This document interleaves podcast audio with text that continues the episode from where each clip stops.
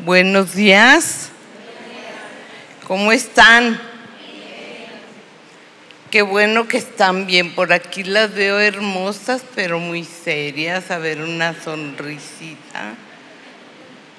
Relájense. Gracias a Dios por, por el privilegio que me da de estar aquí con ustedes. De verdad que es para mí un privilegio, un gozo y un corazón muy agradecido por tenerme por digna para compartir su palabra. También agradezco a Vicky que tiene la confianza para prestarme el púlpito porque sé que ellos son muy selectivos y gracias por la confianza que han tenido en, en mí para poder ministrar la palabra esta mañana. Y bueno, las invito a cerrar sus ojos para poner en oración la enseñanza de esta mañana y que el Señor nos pueda hablar como Él quiere.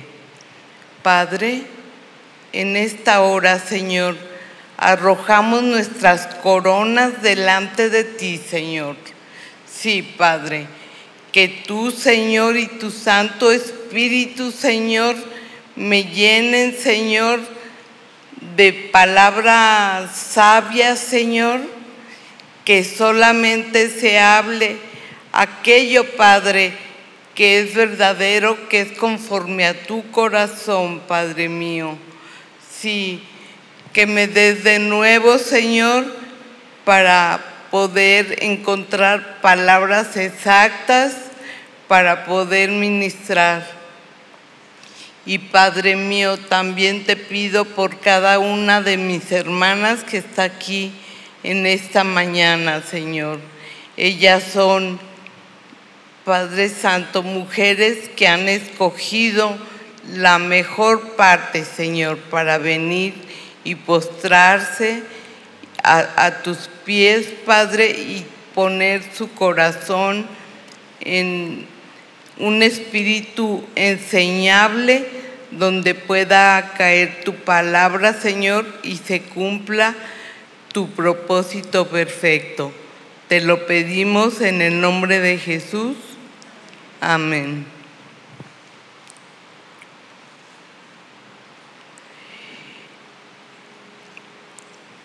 Y bueno, yo creo que ya vieron por ahí el, el tema. ¿Se acuerdan? ¿Cómo se llama? El reto de la santificación. Antes de entrar en materia, quiero compartirles algunos glosarios. Eh, más bien les voy a presentar un glosario con unos términos que nos van a ayudar a comprender mejor el tema. ¿De acuerdo? Entonces estamos, vamos a estar en el glosario. ¿Qué es un reto? Un reto es una situación que debemos enfrentar y que tiene cierto grado de dificultad y sobre la cual no tenemos demasiada convicción de tener una victoria. Ahora vamos a ver cuál es el significado de santificación. Ser santificado es llegar a ser limpio, puro y sin mancha. Es llegar a estar libre de los pecados del mundo. Es llegar a ser una nueva criatura del Espíritu Santo.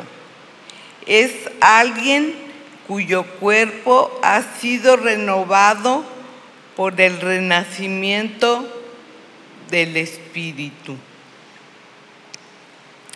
Ahora vamos con la definición de atributo. Atributo es la cualidad o característica propia de una persona o cosa, especialmente algo que es parte esencial de su naturaleza. Por ejemplo, la inteligencia y el lenguaje son atributos de los seres humanos.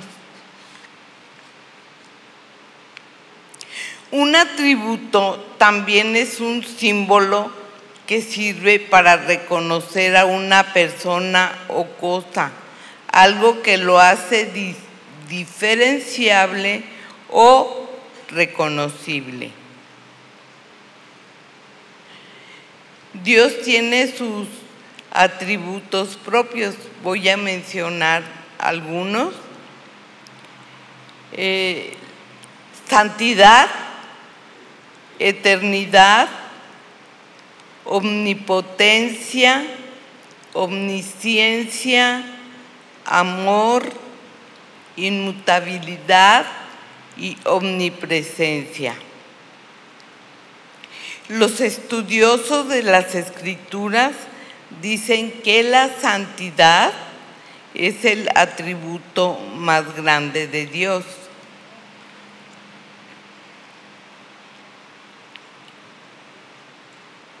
En los capítulos 19 y 20 de Levítico se registra el hincapié que hace el Señor en ser santo.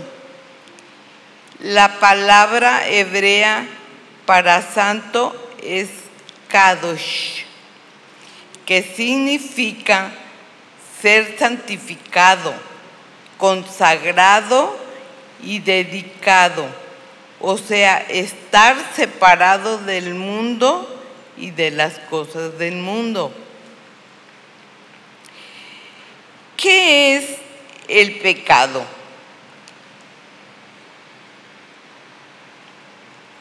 Según la doctrina cristiana, acción contraria a la ley de Dios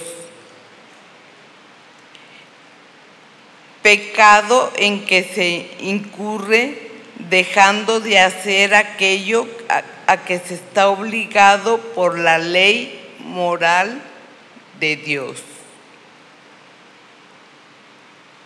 Vamos a ver en primera de Juan 3, 4 la definición bíblica de pecado.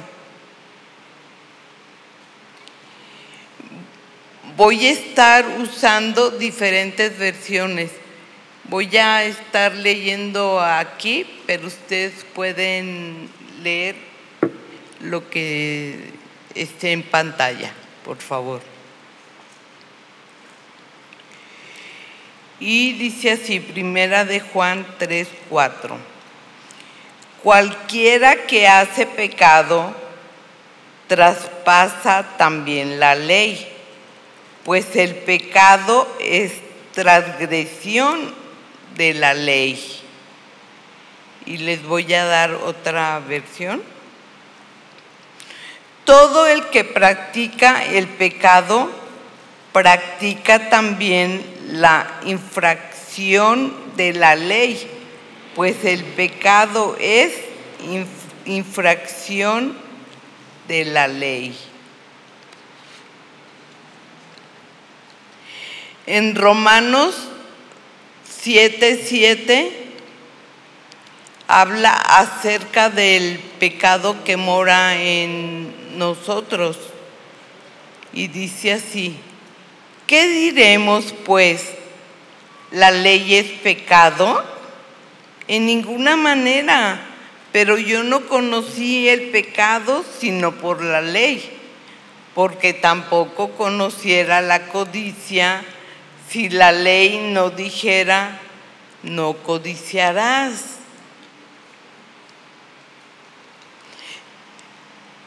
Es importante señalar que este tema está preparado y, dirigido a personas que son salvas.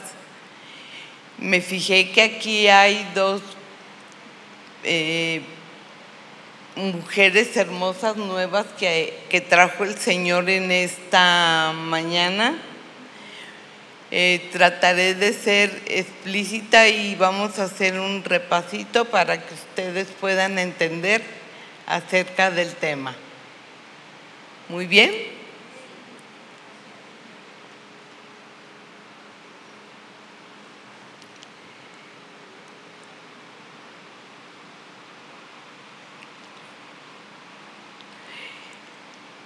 Entonces decíamos que está preparado para personas que son salvas, ¿verdad? Es decir, que han nacido de nuevo. ¿Cuántas nacidas de nuevo y nacidos de nuevo hay aquí? Perfecto. Se puede decir que la mayoría tenemos el título de cristiano. Ahorita que dije título, me, acordé y les voy a compartir. Cuando entré a la universidad, eh, en nuestro primer día de clases llegó uno de los maestros nuevos y preguntó a su llegada, este es el, salón de los, de los ingenieros industriales y pues era nuestro primer día de clase y así como desconcertados nos quedamos todos así como diciendo, no se equivocaría el maestro de, de salón. Y luego así como con una sonrisa de decir, ay, los, los caché no sé, algo así, ¿no? Para, mejor para romper el hielo. Pero dijo, bueno, el nombre ya lo tienen, dice, pero el título tienen que ganárselo. ¿Verdad? Así nosotros tenemos el, el, el nombre, pero hay que ver si el título ya no lo ganamos. ¿O en qué proceso vamos? Si vamos en primero, en segundo, en tercero cada quien le puede poner ahí su medida propia. Fue en Antioquía donde los discípulos fueron llamados por primera vez cristianos. El nombre les fue dado porque Cristo era el tema principal de su predicación, su enseñanza y su conversación.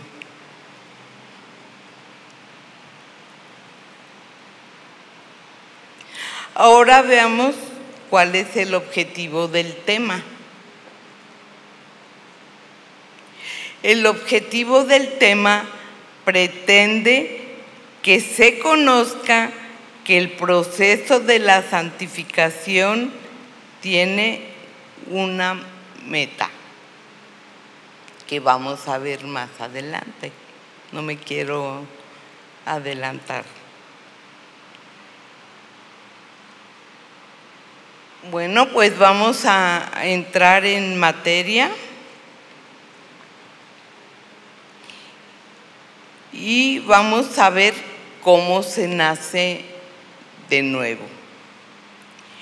En primer lugar, este acto consiste en admitir que soy un pecador, es decir, una persona que practica el pecado sin ningún esfuerzo y muchas de las veces hasta sin remordimiento.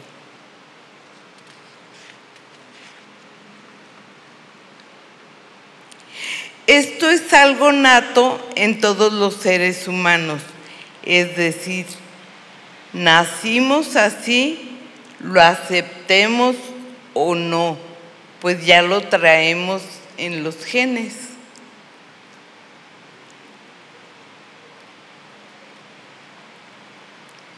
Actos segundo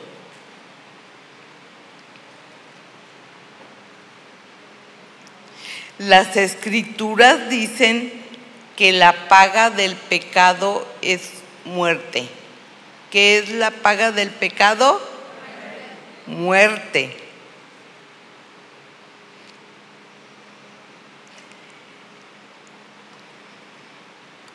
Esto lo encontramos en Romanos 6:23. No vamos a leerlo, es solo como referencia.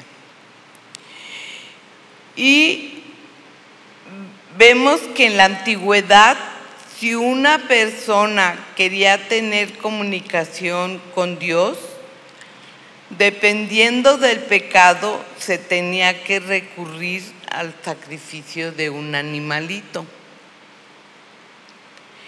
Y no lo podía hacer la persona misma, sino tenía que recurrir a un sacerdote que era una persona consagrada a ese fin. Pero además este sacrificio era temporal. ¿Cómo era el sacrificio? Y tenía una vigencia, es decir, una fecha de caducidad. Por tal razón, Dios Padre, en su grande amor y grande misericordia, ideó un plan de salvación. Él quería que hubiera una reconciliación sin fecha de caducidad es decir, una reconciliación eterna. Y sin un sacerdote que fuera intermediario. Vamos a ver en qué consistió ese plan de Dios. ¿Quieren seguirle? Vamos a, leer Juan 16 y 17.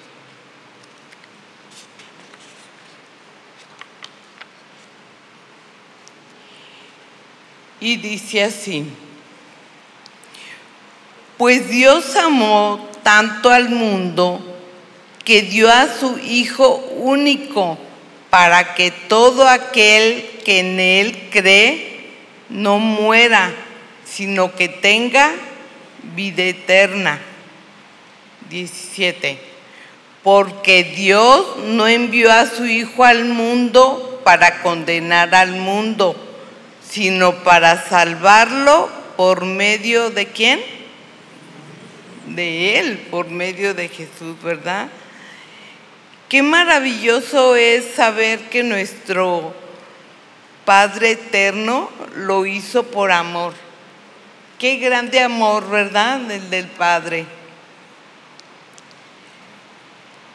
Dio la vida de su Hijo único en paga por mi pecado.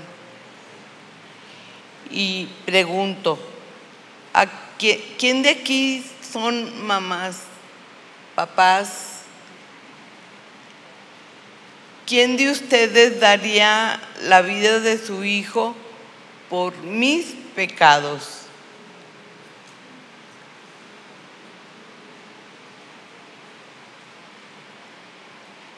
Ninguna verdad. Solamente Dios en su grande amor fue capaz de, de, de hacer eso. Qué grande amor el del Padre.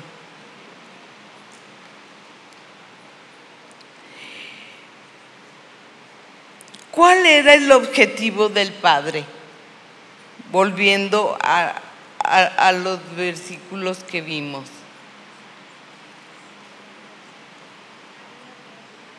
¿Cuál era el propósito del Padre? Que el pecador no muera. Que el pecador no muera, sino que tenga vida eterna. y no mandó a su Hijo a condenarnos. ¿A qué lo mandó? A salvarnos. Por esta razón es que decimos que somos salvos, es decir, salvados. Y nosotros, ¿cuántas cosas teníamos que hacer? A ver, lean Juan 3, 16 y 17, a ver cuántas cosas teníamos que hacer nosotros. ¿Cuántas? Una sola, una sola cosa, y es creer, para que todo aquel que en Él crea no se pierda, mas tenga vida eterna. Qué maravilloso, ¿verdad? Todo lo tenía el Señor contemplado. Nosotros nada más íbamos a hacer lo más sencillo, creer.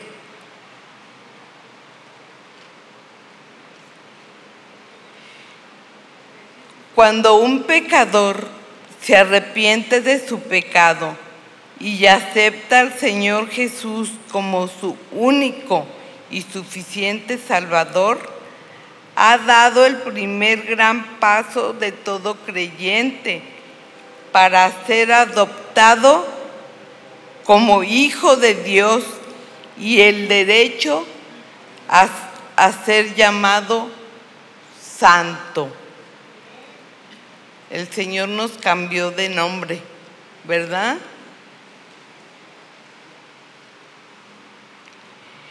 Jesús fue el Cordero puro, sin mancha ni defecto. Y al mismo tiempo fue y sigue siendo mi único y suficiente sacerdote.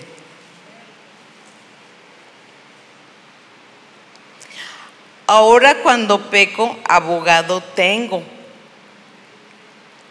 ¿verdad? Vamos a ver qué dice Primera de Juan 2, 1 y 2. Hijitos míos, estas cosas os escribo para que no pequéis. Y si alguno hubiere pecado, abogado tenemos para con el Padre, a Jesucristo el justo, y Él es la propiciación por nuestros pecados, y no solamente por los nuestros, sino también por los de todo el mundo. Pero además, como si esto no fuera suficiente, nos ha dado el privilegio de su Santo Espíritu. Ya no mora en un tabernáculo de, materiales hecho por manos humanas, sino en mi corazón. Y es este Santo Espíritu el que me da convicción de pecado.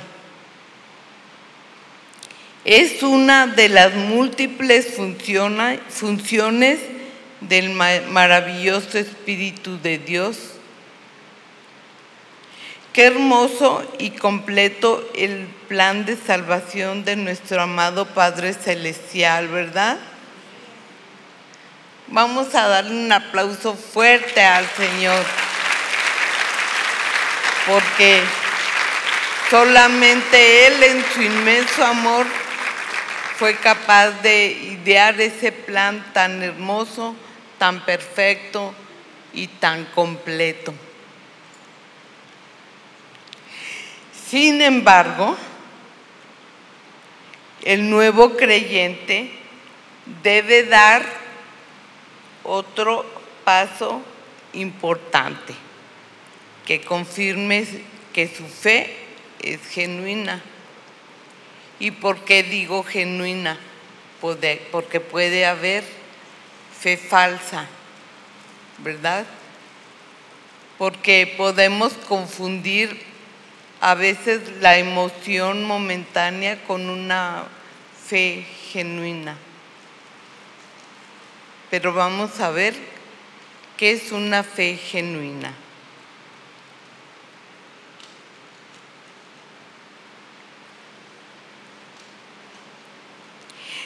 Este otro gran paso es llamado consagración. ¿Cómo es llamado? Consagración. El nacido de nuevo es otra persona. La palabra de Dios dice que por nuestros frutos nos conocerán. será notorio el cambio por todos los que nos conocen. Entonces, si nadie nota, por algo será. La vieja persona ha muerto y con ella su vieja manera pecaminosa de vivir. Y la nueva manera de vivir se le conoce como consagración.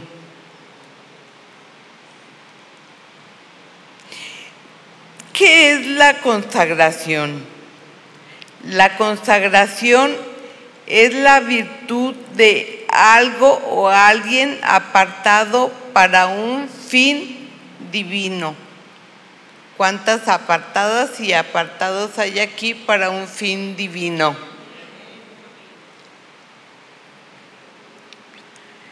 Si yo soy nuevo creyente, debo reconocer qué características debo cumplir para ser calificada como consagrada o consagrado.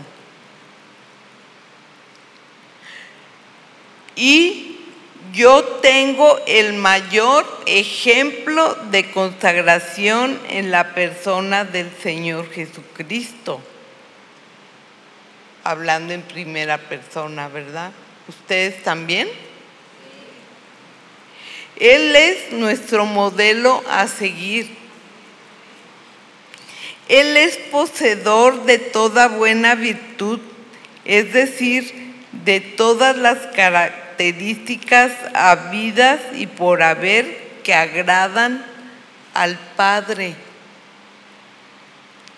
La santificación del nuevo creyente ha iniciado, la cual tiene un propósito divino que es el de ver el Señor cara a cara Él está interesado en mí.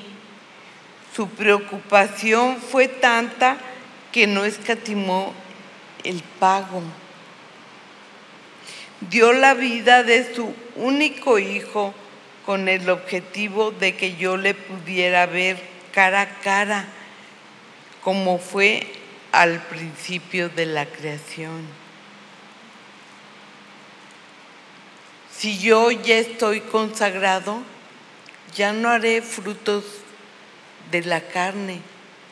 Ahora haré los frutos que me haré obras que menciona el fruto del espíritu.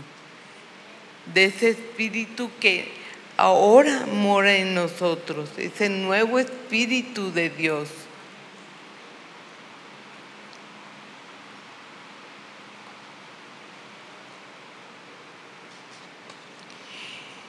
Mi meta más próxima es conocer a Jesús para poder imitarlo.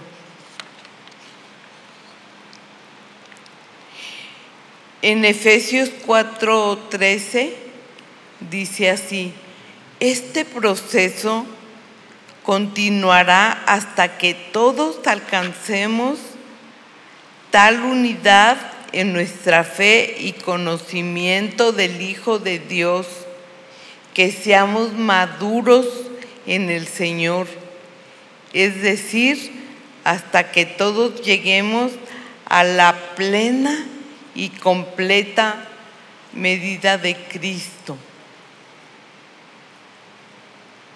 Nuestra meta es parecernos a Él, ¿verdad? ¿Hasta qué grado le conocemos al Señor Jesús? Porque vamos a imitarlo, va a ser nuestro modelo a seguir y hasta lo cantamos, ¿verdad? Seguido lo cantamos, que anhelamos ser como Él. Pero, ¿qué tanto le conocemos? ¿Qué características vamos a, a, imitar de Él? Y a veces también cantamos que queremos que, que, que imprima su carácter en nosotros, es decir, sus características. Pero si no lo conocemos, si no lo buscamos, ¿cómo vamos a saber cómo seguirle? ¿En qué imitarle?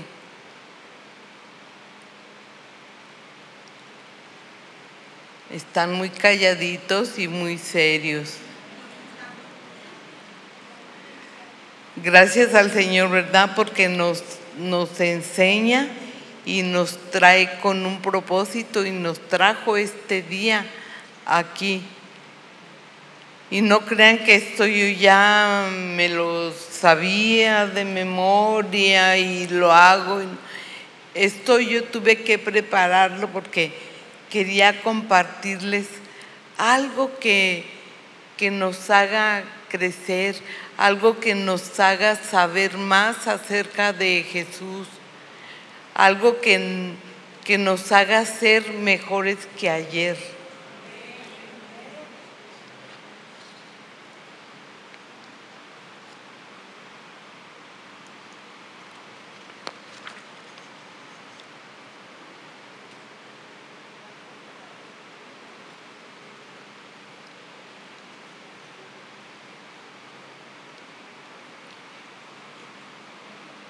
y por dónde podemos comenzar para conocer a Jesús. Bueno, pues yo creo que la mayoría de los que me conocen saben que yo soy maestra de la iglesia infantil, ¿verdad? Y, tengo el cargo de coordinadora. Y como Parte de mis responsabilidades como coordinador es eh, preparar el tema que se, que se va a estar dando a los niños. Este es el bosquejo interno. Y quiero compartirles el bosquejo interno de esta serie que estamos llevando el domingo a las 11.30 y está preparado precisamente para que los niños conozcan más acerca de Jesús. Y el tema que estamos llevando es la regla de oro. ¿Qué es la regla de oro? La respuesta está en la Biblia la expresión regla de oro no aparece en la Biblia, pero muchas personas lo utilizan para referirse a una norma de conducta que Jesús enseñó. ¿En dónde lo enseñó? En su famoso Sermón del Monte o Sermón de la Montaña. Allí Jesús dijo,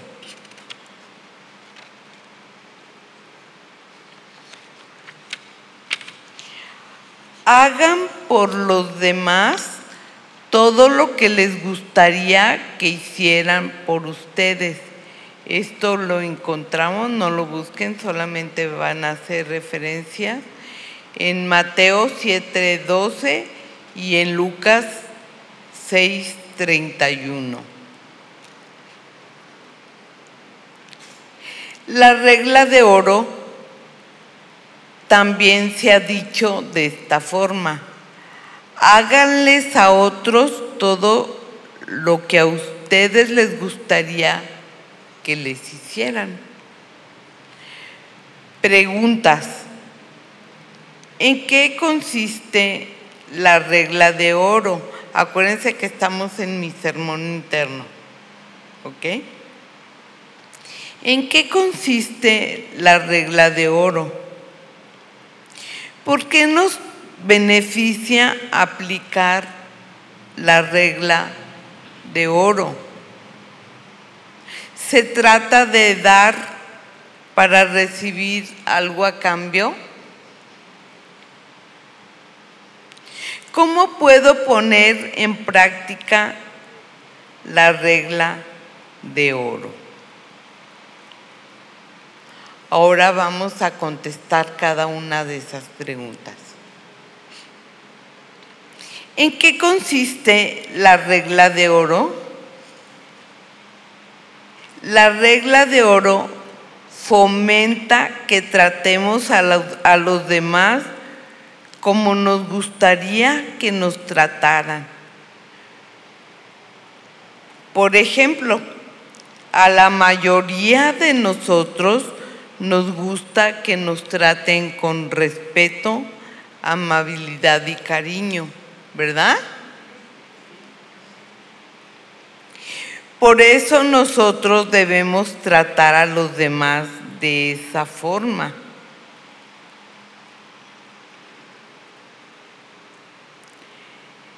¿Por qué nos beneficia aplicar la regla de oro? La regla de oro nos sirve para casi cualquier situación. Por ejemplo, para fortalecer el matrimonio. Esto lo, vemos en Efesios 5:28 al 33. Solo como referencia voy a estar dando estos versos que, están en mi sermón eh, interno para ayudar a los padres a criar a sus hijos. Efesios 6:4. Para promover buenas relaciones con los amigos, vecinos y compañeros de trabajo. Y vamos a encontrar versículos de apoyo en Proverbios 3:27 28 en Colosenses 3:13.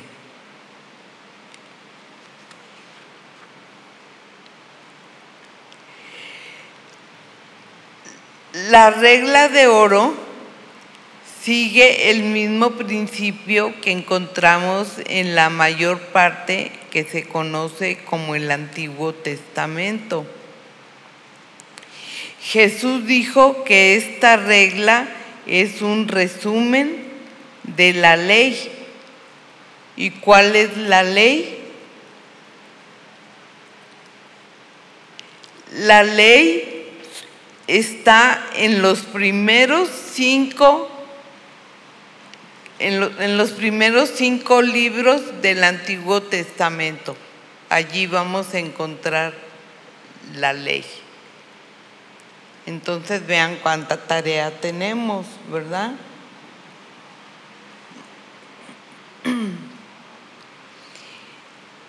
Y los profetas, es decir, los libros proféticos. Esto lo vemos, esto que mencionó Jesús en Mateo 7:12. En otras palabras, la regla de oro enseña un principio básico del Antiguo Testamento.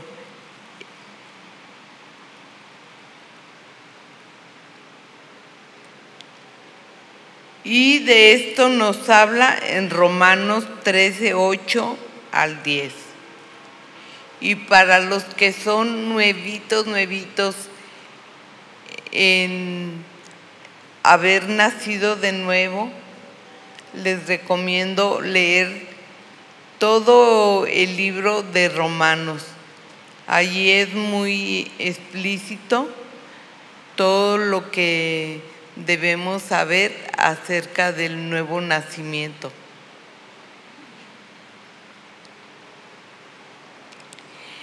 Y contestando la otra, otra de las preguntas, ¿se trata de recibir algo a cambio?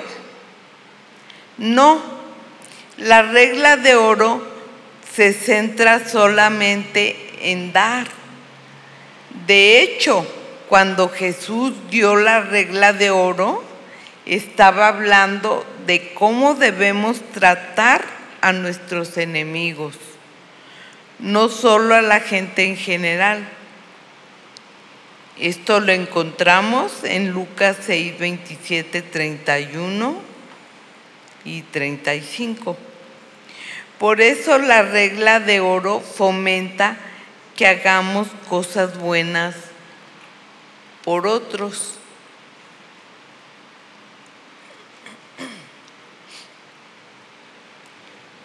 Contestando otra de las preguntas, ¿cómo puedo poner en práctica la regla de oro? Número uno, sea observador. Preste atención a los que están a su alrededor. Por ejemplo, Puede, ser que veamos a alguien que tiene problemas para llevar una bolsa con las compras. Quizá te intereses de que algún vecino está hospitalizado o, que o de un compañero de trabajo que está desanimado. Si buscas no solo tus propios intereses, sino también en los demás, seguro encontrarás oportunidades para ayudarlos. Número dos, póngase en el lugar del otro. Imagínate que estás pasando por la misma situación que la otra persona, ¿cómo te sentirías?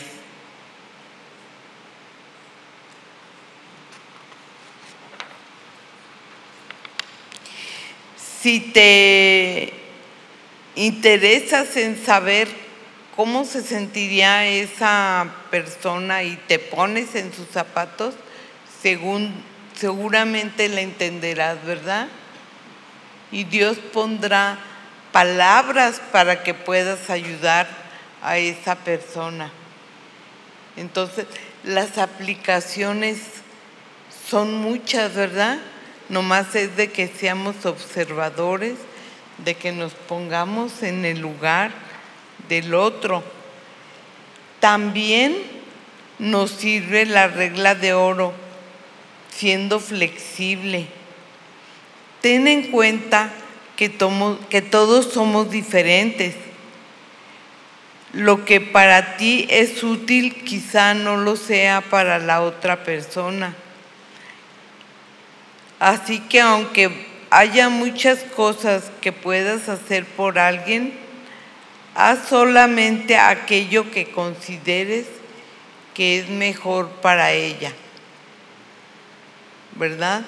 Porque no vamos a, a lo mejor vemos por ahí alguien que, que se siente mal o, como hizo este, como, como vemos en el buen samaritano, ¿se acuerdan? Ay, vamos a orar para que el, el Señor provea una ayuda y lo dejan ahí tirado. ¿Verdad? Hay, hay que eh, tener sentido común cuando vamos a ayudar a alguien. Esto nos, nos va a ayudar a ser enfáticos y también pedir la guía del Espíritu Santo. Esto es muy importante, la guía del Espíritu Santo, porque ya está en nosotros, ya tenemos guía. Entonces cuando Dios ponga ese sentir en tu corazón, sé obediente. Seguramente Él te usará de la mejor manera que, que Él tiene un propósito en cada situación. Amén.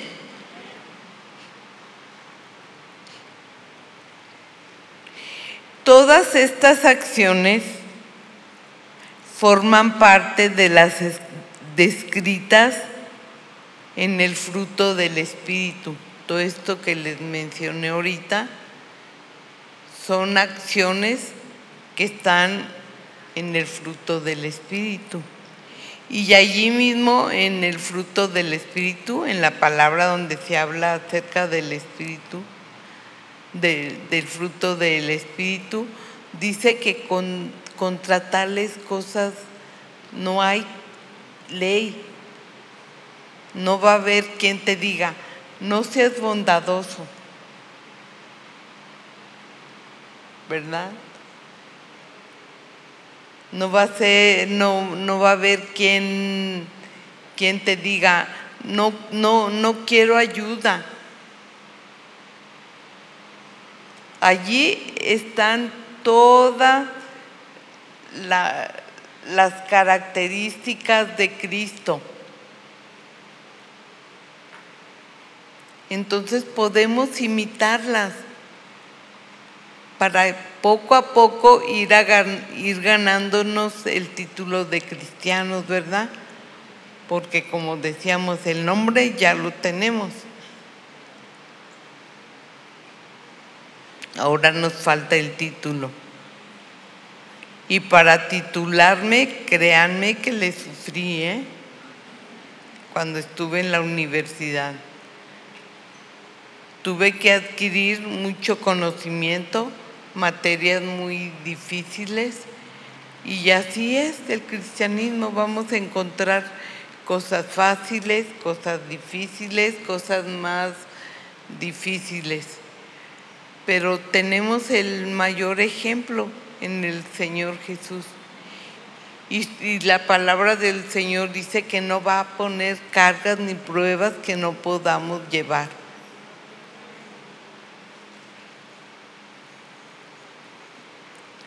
Si seguimos a Jesús y sus acciones, lograremos la meta. Y ya vimos cuál es la meta a corto plazo, ¿verdad? Imitar a Jesús, ir creciendo. Y esta santificación es por eso que le puse el título reto de la santificación, porque no lo vamos a adquirir de la noche a la mañana, va a ser un reto, vamos a encontrar pruebas, pero tenemos al Espíritu Santo, tenemos al Señor Jesús y tenemos al Padre Eterno que ya puso su mirada en nosotros y no lo va a dejar a medias. Él no deja nada a medias. Él es más, aborrece lo tibio.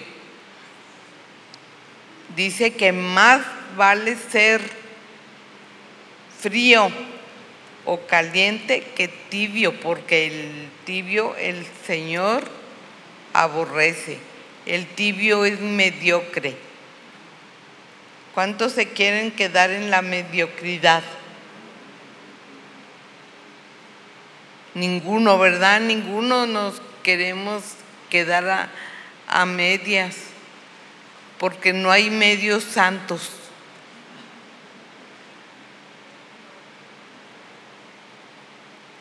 ni medios pecadores.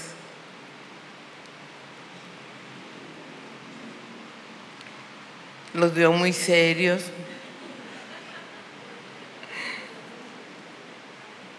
El Señor nos hace pensar, ¿verdad? Nos mueve el tapete, nos saca de nuestra zona de confort pero un propósito tiene,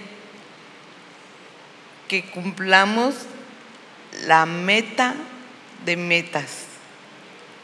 ¿Cuál es la meta de metas? ¿Cuál es el propósito de que vayamos conociendo al Señor Jesús? Que lo imitemos en su consagración, que sigamos sus pisadas, su ejemplo. La meta de metas es ver al Señor cara a cara. Y el Señor dice, nos hace el llamado a todos, sed santos porque yo soy santo. Y no es un capricho del Señor que seamos santos, no es de que Él quiera, es su naturaleza la que le impide estar cerca del pecado. Su amor fue tanto que quiso quitar esa barrera precisamente que nos separa de Él. Porque Él está interesado en que nosotros estemos junto a Él, que lo veamos a Él cara a cara como fue al principio de la creación cuando nos hizo a su imagen y semejanza. Él estaba allí, hablaba con el hombre, lo podíamos ver. Y es eso lo que el Señor está buscando. Por eso quiere que nosotros llevemos una vida de consagración pero si nosotros nos alejamos y no lo buscamos cada día, no vamos a ir creciendo. Nos vamos a quedar estancados, nos vamos a quedar en la mediocridad, nos vamos a, perder el privilegio de verlo cara a cara. Vamos a orar.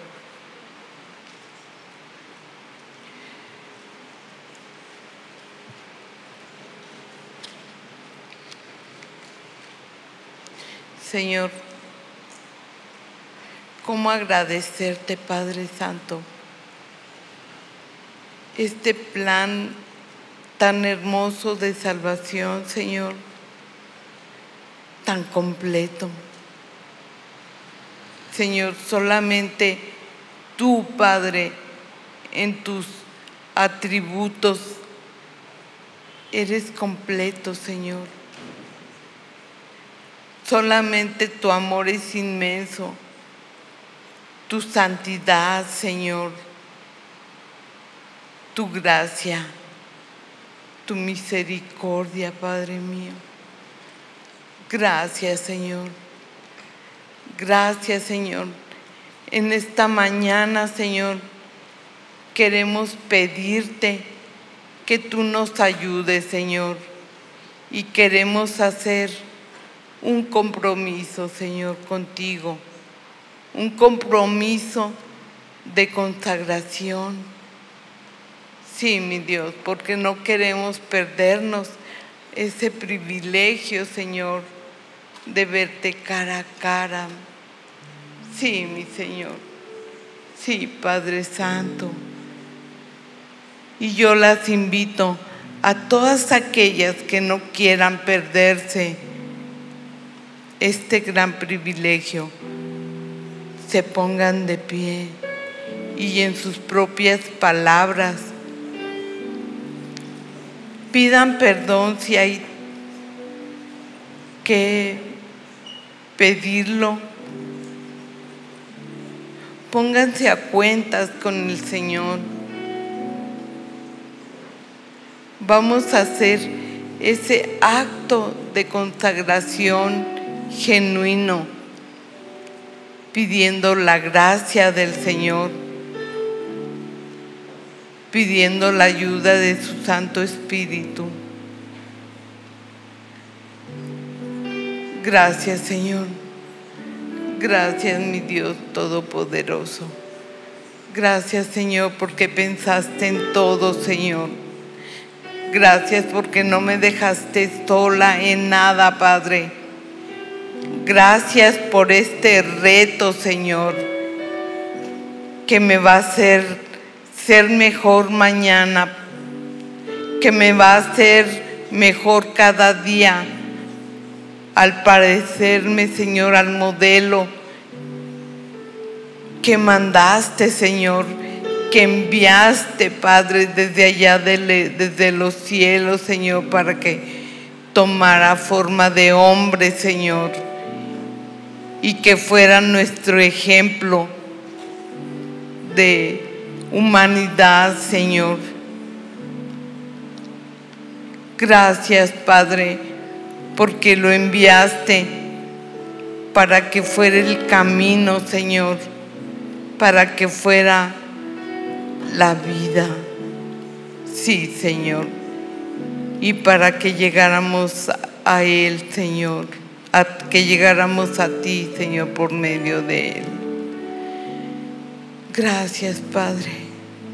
Gracias, Señor.